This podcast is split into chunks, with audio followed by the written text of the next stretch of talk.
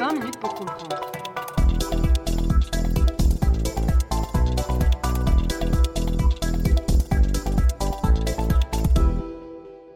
Richard Nixon dans l'ombre du Watergate, deuxième épisode.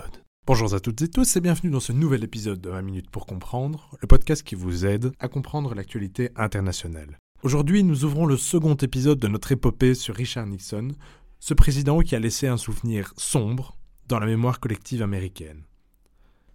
Considéré par certains comme l'un des pires présidents des États-Unis, Richard Nixon a pourtant laissé derrière lui un bilan contrasté qu'il convient d'étudier. Pour nous aider dans cette tâche, je reçois à nouveau M. Simon Desplanques, qui est doctorant et assistant à l'Université catholique de Louvain et dont les recherches portent sur la représentation des présidents américains au cinéma. Simon Desplanques, bonjour. Bonjour.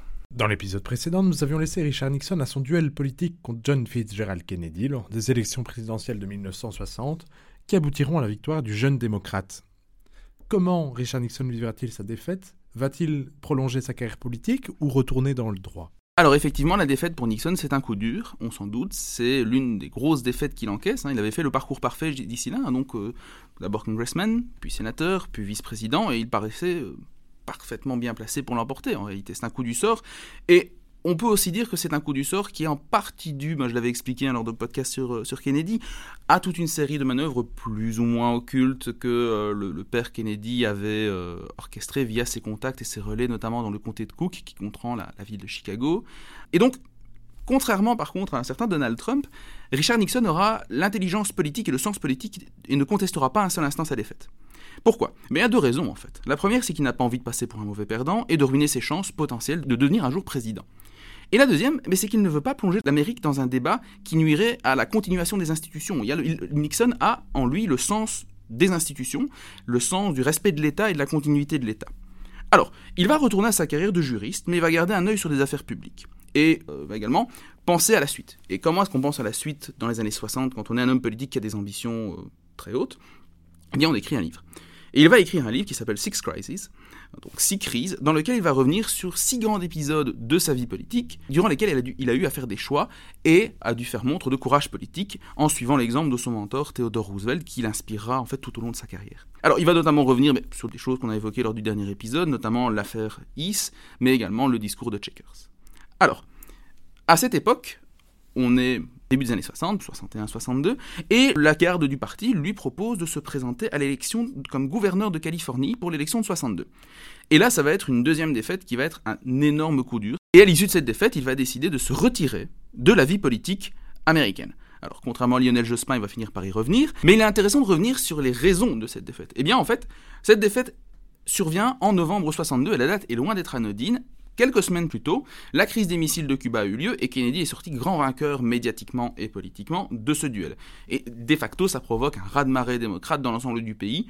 Nixon n'y est finalement pas pour grand-chose. Ce qui est en revanche extrêmement intéressant et qui illustre le côté tout revanchard du personnage, c'est le discours, durant lequel il annonce à la presse qu'il quitte la vie politique.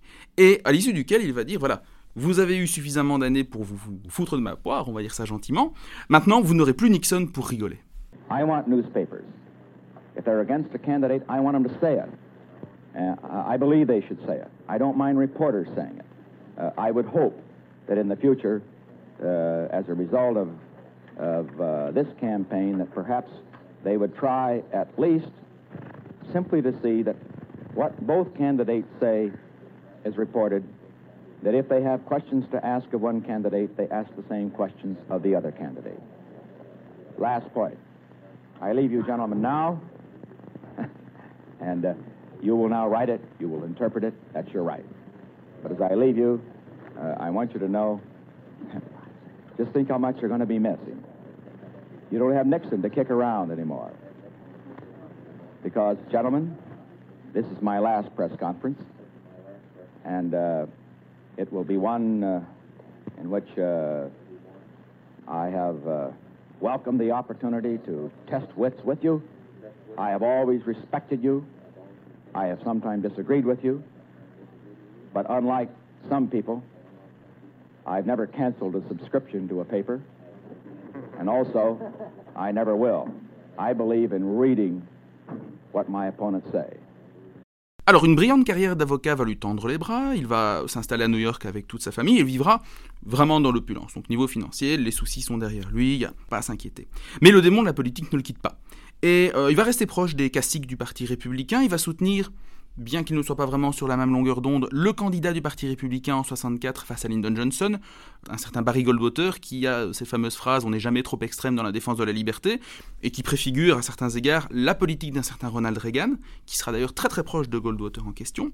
Mais c'est véritablement à partir de l'année 66, lors des élections de mi-mandat, que Nixon va véritablement sortir du bois et commencer à virulemment critiquer la politique vietnamienne de Lyndon Johnson. On y reviendra dans quelques minutes. Mais c'est surtout pour lui l'occasion de sortir du placard, sortir du bois en tout cas, et de commencer à parcourir le monde pour parfaire cette image d'homme d'État euh, chevronné qu'il était. Et il va voyager notamment en Europe, aussi en Asie, et rencontrer toute une série de chefs d'État qui l'accueillent comme s'il était effectivement encore vice-président. Alors, ce qui est très intéressant, c'est notamment la relation qu'il va entretenir avec un certain Charles de Gaulle. Il faut savoir que Charles de Gaulle était très impressionné par la figure de, Richard Nixon, c'est quand même à mentionner, et il voyait beaucoup de parallèles entre son propre itinéraire et celui de Richard Nixon, notamment cet, épisode de traversée du désert. N'oublions pas que de Gaulle connaît en gros une, dizaine d'années aussi euh, hors de la vie politique, et il attend le moment propice pour sortir. Et eh bien, finalement, la, la connivence entre les deux hommes est très forte, au point que Nixon aura des mots très sympathiques plus tard pour le général, après son décès, où il parlera du général comme l'incarnation d'une certaine France éternelle, etc. Vraiment très élogieux. Pour ceux que ça intéresse, il y a vraiment des, écrits intéressants qui sont sortis sur la relation entre les deux hommes. Alors, il va surtout voyager au Vietnam, où il rencontrera sur place des militaires qui vont lui permettre de prendre conscience du pétrin dans lequel l'Amérique s'est retrouvée, et c'est ce qui va véritablement faire le fond de sa campagne de 1968. Avant d'aborder cette campagne, pourriez-vous nous proposer un bref aperçu de la situation politique américaine? Alors on a coutume de dire que chaque année est pire que les autres, mais véritablement au niveau de l'histoire politique américaine, 1968 c'est véritablement l'une des pires années politiques du XXe siècle en tout cas. Pourquoi? Bah Alors, l'année commence en fanfare en juin 68 avec l'offensive du Tet, qui est, alors pour faire simple, une série d'offensives et d'insurrections menées par le Viet Cong au sud-Vietnam, et qui en soi ne sont pas une défaite militaire pour les États-Unis, c'est plutôt l'inverse en fait. les États-Unis parviennent à maîtriser l'incendie quelque part, et surtout bah, les Viet Cong, les, insurgés communistes dans le sud, ne parviennent pas à contrôler bien longtemps les points dont ils prennent possession.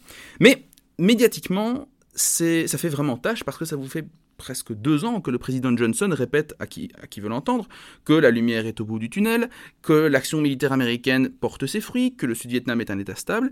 Et vous allez avoir un célèbre speech par Walter Cronkite sur CBS, l'un des présentateurs phares de l'époque, qui déclare que, selon lui, la guerre ne sera pas gagnée. Et en termes médiatiques, cette fois-ci, ce discours-là est véritablement extrêmement important. Et donc, on sent déjà que la stratégie vietnamienne de Johnson sera son tombeau, quelque part. C'est d'ailleurs pour ça que Lyndon Johnson ne va pas se représenter. Quelques mois plus tard, il annonce qu'il ne sera pas candidat. Pourtant, même s'il était arrivé au pouvoir en 1963, il pouvait, selon le 22e amendement à la Constitution, potentiellement prétendre à concourir en 68. Alors, ensuite, au niveau sociétal, plus largement, le 4 avril, c'est l'assassinat de Robert Kennedy, le frère de John Fitzgerald, qui s'était érigé comme le, le, principal candidat démocrate et surtout le rival le plus sérieux pour Richard Nixon, et qui avait réussi à rassembler l'ensemble des forces progressistes aux États-Unis, en particulier le vote des Noirs, le vote des catholiques, évidemment, et plus généralement d'une certaine intelligentsia de gauche. Pas toutes, mais en partie quand même. Toujours est-il que c'était quand même un candidat qui avait toutes ses chances face à Nixon. Et deux mois plus tard à peine, cette fois-ci c'est Martin Luther King qui est assassiné dans des circonstances toujours un peu obscures. Cet assassinat va provoquer les pires émeutes raciales depuis les émeutes de Watts en 1965, qui avaient déjà marqué un coup d'arrêt dans le mouvement des droits civiques. Alors pourquoi ces émeutes? Ce qui est très intéressant, c'est que on a ici une, illustration des, théories des révolutions. Les révolutions ne surviennent pas quand la situation est mauvaise per se, elles surviennent quand les changements commencent à s'amorcer. Objectivement, la situation des Noirs s'était améliorée. En 64, vous aviez eu la fin de la ségrégation. En 65, le droit de vote. Et ce qui est très intéressant, c'est que Johnson va faire les frais de cette entre guillemets loi euh, sociologique sans même s'en rendre compte. On a des témoignages, on a même des enregistrements où il exprime son, incompréhension totale face aux émeutes des Noirs. Pourquoi est-ce que, alors qu'on leur a tout donné, selon lui, il se révolte? Eh bien, en fait, parce qu'on a ouvert la porte des réformes. Et c'est à ce moment-là que la situation devient la plus instable. Et en l'occurrence, la situation raciale explosive va contribuer à alimenter un fond de, contestation, des, des, émeutes de plus en plus violentes qui vont faire le lit de la campagne de Nixon, tout ça sur fond de musique hippie et de contestation générationnelle où les jeunes universitaires essentiellement, mais les jeunes éduqués de manière générale, vont de plus en plus contester le mode de vie de leurs aînés. Pendant ce temps, de l'autre côté de l'échiquier politique, du côté des républicains, une primaire oppose Richard Nixon à d'autres candidats dont George Romney, le père de Mitt Romney, Ronald Reagan ou Nelson Rockefeller, mais il parviendra toutefois à s'imposer sans réelle difficulté.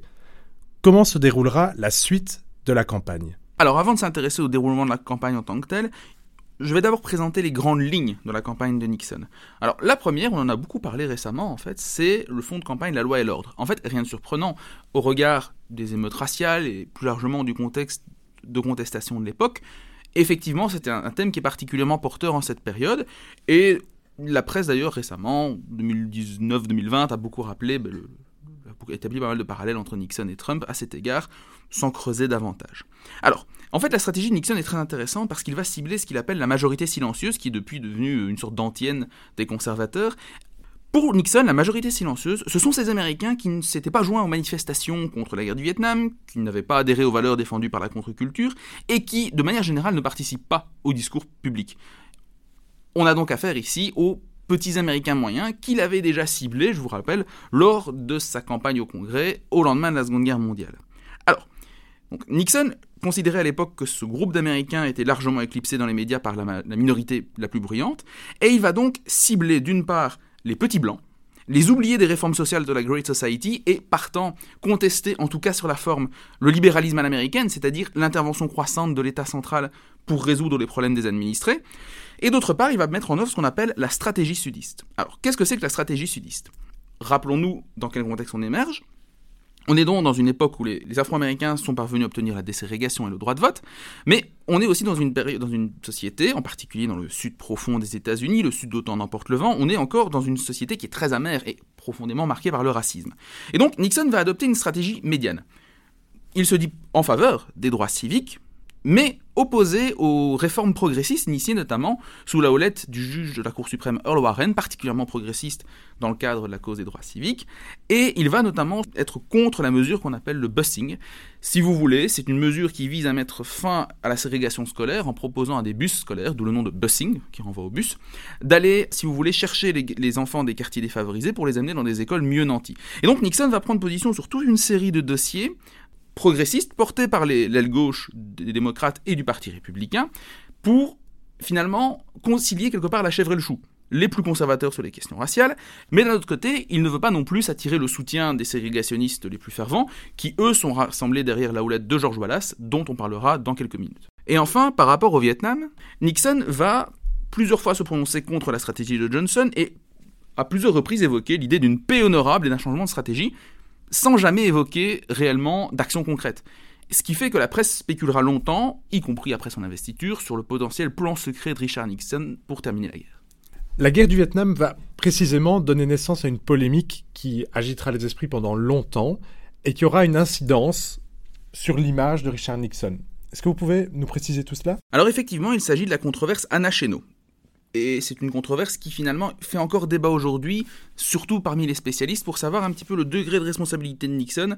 Et plus le temps passe, plus on se rend compte que sa responsabilité est grande. Alors, c'est une affaire hyper intéressante parce qu'elle montre à quel point Nixon pouvait être retort quand il s'agissait de politique, mais en même temps, il ne faut pas non plus euh, spéculer des heures sur les conséquences potentielles de cette affaire, j'en reparlerai tout de suite.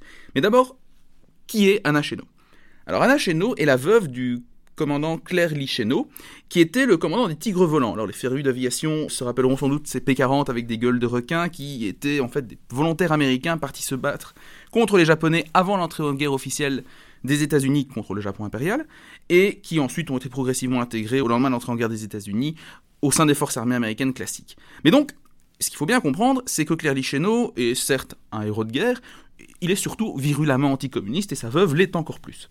Et ça a son importance, parce que Anna Cheno est parvenue, au long de sa carrière, à tisser des liens importants avec les dirigeants du, Sud-Vietnam, et elle sert, si vous voulez, d'intermédiaire entre certaines élites du Parti républicain et les dirigeants du Sud-Vietnam, et en particulier eh bien, le président Thieu. Alors c'est important parce que, en fait, on est à une période charnière dans la guerre du Vietnam où les Sud-Vietnamiens hésitent à se rendre à la table des négociations pour dialoguer avec le Nord-Vietnam. À cette période également, on est euh, fin 68, fin de l'année 68, Lyndon Johnson est en train de faire des appels du pied au Nord-Vietnam et les invite à négocier éventuellement une sortie du conflit. Alors, c'est important parce que potentiellement, si cette initiative est fructueuse, elle pourrait faire balancer complètement l'élection en faveur du candidat démocrate, Hubert Humphrey, et compromettre les chances de réélection de Richard Nixon. Que va faire ce dernier? Il va ordonner à certains de ses conseillers, dont on parlera dans quelques secondes, d'encourager, via un achéno, les Sud-Vietnamiens à ne pas se rendre à la table de négociation. Sous-entendu, vous aurez de meilleures conditions si Nixon est élu. Ne vous rendez pas aux négociations. Alors effectivement, il s'agit d'une ingérence. Lyndon Johnson la prendra, mais il ne va pas rendre l'affaire publique pour une simple et bonne raison. Ironie de l'histoire, il avait obtenu ces informations de manière illégale via des écoutes, euh, des écoutes secrètes. L'histoire se répète. Et du coup, Nixon, effectivement, est coupable. Mais est-ce que d'un côté, si les, Sud, et les Nord-Vietnamiens s'étaient rencontrés, est-ce qu'on aurait vraiment pu retarder la fin de la guerre du Vietnam? La majorité des historiens, y compris les plus anti-Nixon qui soient, vous disent que non. En réalité, on n'était pas encore à un débat, arrivé à un moment où la guerre pouvait être résolue. Ce n'est pas pour absoudre Nixon, c'est pour dire qu'effectivement, ce qu'il a fait est impardonnable. Mais d'un autre côté, ça n'a pas non plus bouleversé les chances d'un accord entre le Nord et le Sud-Vietnam.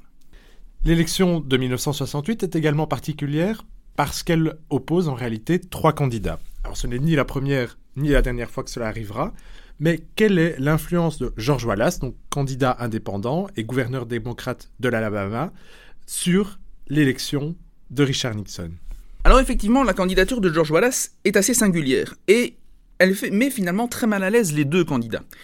Les démocrates d'abord, parce que comme je l'ai déjà expliqué euh, lors de, précédents épisodes, les démocrates comprennent en leur sein les démocrates du Sud, qui sont les plus fervents partisans de la ségrégation, et d'ailleurs George Wallace lui-même est un démocrate. Donc, d'un côté, il siphonne les voix du Parti démocrate. Mais d'un autre côté, vu que Nixon a mis en œuvre sa Southern Strategy, sa stratégie sudiste, il siphonne également des voix aux républicains. Ce sera d'ailleurs la dernière fois qu'un candidat indépendant parviendra à récolter les voix d'un État. Sous-entendu, dans le collège électoral, il y a des gens qui vont voter, des grands électeurs qui vont voter pour le troisième candidat. Vous avez, je pense de mémoire, cinq États qui basculent, les États, sans grande surprise, du Deep South, notamment la Louisiane, etc.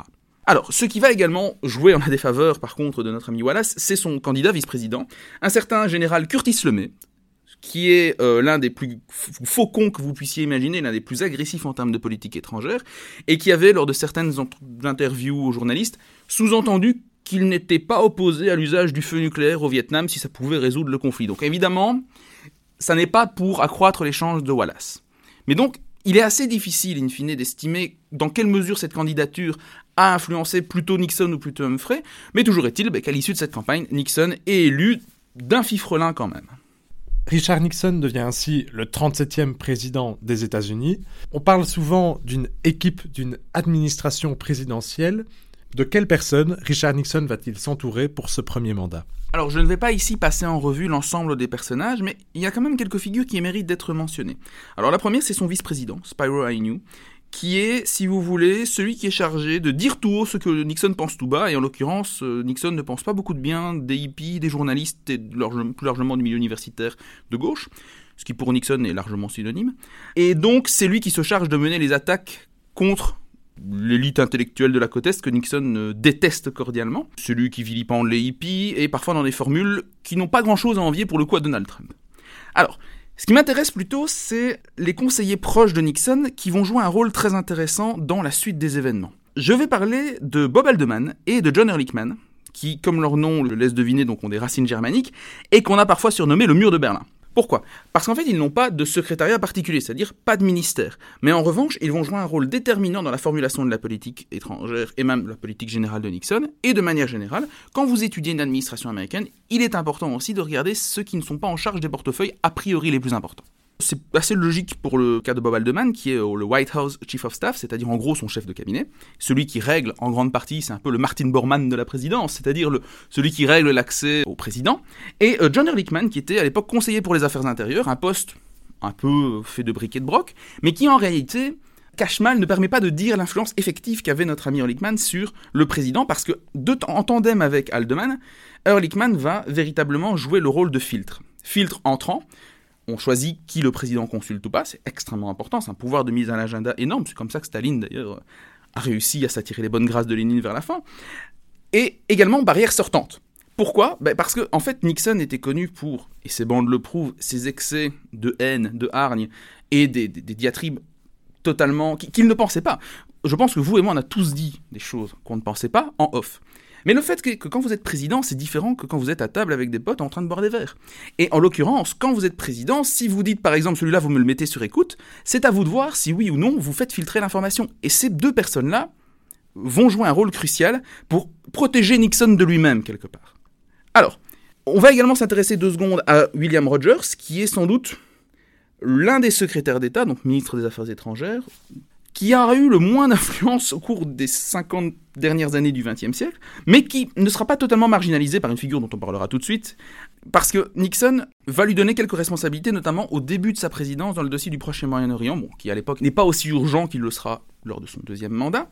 Mais euh, pourquoi je dis qu'il n'a pas eu d'influence? Parce qu'en réalité, celui qui va occuper le devant de la scène politique et même, surtout peut-être, médiatique, c'est son conseiller à la sécurité nationale, National Security Advisor en anglais, NSA, le célébrissime Henry Kissinger. Kissinger devient donc conseiller à la sécurité nationale. Il est donc à la tête du National Security Council, le Conseil de la sécurité nationale. En quoi cette institution se distingue-t-elle du secrétariat d'État du ministère des Affaires étrangères donc? Alors ce qu'il faut bien comprendre, c'est que le NSC est une structure extrêmement récente au regard de la vie politique américaine. Elle a été créée en 1947 sous Truman dans le but de centraliser l'action américaine en matière de sécurité nationale comprise au sens, au sens large. Alors, elle dépend directement du président et le NSA est directement choisi par le président. N'oublions pas que le secrétaire d'État, ou la secrétaire d'État, est par contre soumise à l'approbation du Congrès et du Sénat en particulier. C'est-à-dire que potentiellement, le président doit choisir une figure relativement consensuelle, ce qui peut faire que vous faites parfois un choix tactique pour choisir un secrétaire ou une secrétaire d'État, alors que vous pouvez choisir qui vous voulez en tant que NSA. Qui est compris dans le NSC vous avez le vice-président qui est d'office présent en réunion, le secrétaire à la défense, du coup le NSA, et en fonction des questions que vous abordez, d'autres responsables politiques, par exemple, si vous parlez d'approvisionnement énergétique, eh vous aurez le secrétaire d'État à l'énergie, etc., etc. Vous remarquerez donc que dans cette composition obligatoire, il n'y a donc pas le secrétaire ou la secrétaire d'État. Et c'est donc à ce niveau-là devenu un organe à part entière de la politique étrangère américaine qui a parfois totalement éclipsé le département d'État. Raison pour laquelle les spécialistes de la politique étrangère américaine, aujourd'hui, se focalisent sur cette institution plutôt que sur la relation président-secrétaire d'État. Richard Nixon peut donc enfin s'asseoir dans le bureau ovale. Il s'entoure d'une série de conseillers, dont Henry Kissinger, qui fait aussi, nous n'avons pas encore dit, professeur de relations internationales à Harvard. Ce n'est pas rien et ensemble ils auront à gérer l'épineux dossier du Vietnam. Rappelons que ce pays est divisé en deux, il y a un nord communiste et un sud qui est alors toujours défendu par les États-Unis dans une application de la théorie des dominos. Il ne faut pas que le domino du Sud-Vietnam tombe du côté communiste. Deux menaces, le Nord-Vietnam qui est soutenu par Moscou et le Viet Cong, une milice pro-communiste qui est présente au sein même du Sud et largement donc alimenté par le Nord. De son côté, celui-ci entend renverser le gouvernement du Sud-Vietnam, qui est donc dirigé par Thieu. Il exige également un retrait américain, le tout dans le but de réunir le Vietnam sous l'égide du Nord. Mais ceci est une autre histoire que nous aborderons dans le prochain épisode de notre série Richard Nixon dans l'ombre du Watergate. Je remercie vivement Simon Desplanques pour sa participation à ce nouvel épisode. Je vous souhaite à tous et à toutes une très belle journée. Au plaisir de vous retrouver. À bientôt.